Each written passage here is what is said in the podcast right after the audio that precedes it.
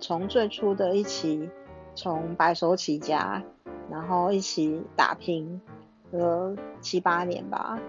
那看着呃老板们就是呃还从基层跟着员工一起做，然后日日渐渐的看着事业起步后，开始买房买车。换名牌，全身行头亮晶晶，bling bling 的，然后什么都是用最好的。那员工呢？员工没有涨薪水，员工要加班，员工没有周末假日，员工卖干。我觉得没有对等啊，就是当然这种地方还能待吗？最后连生命可能都会一起卖给公司的吧。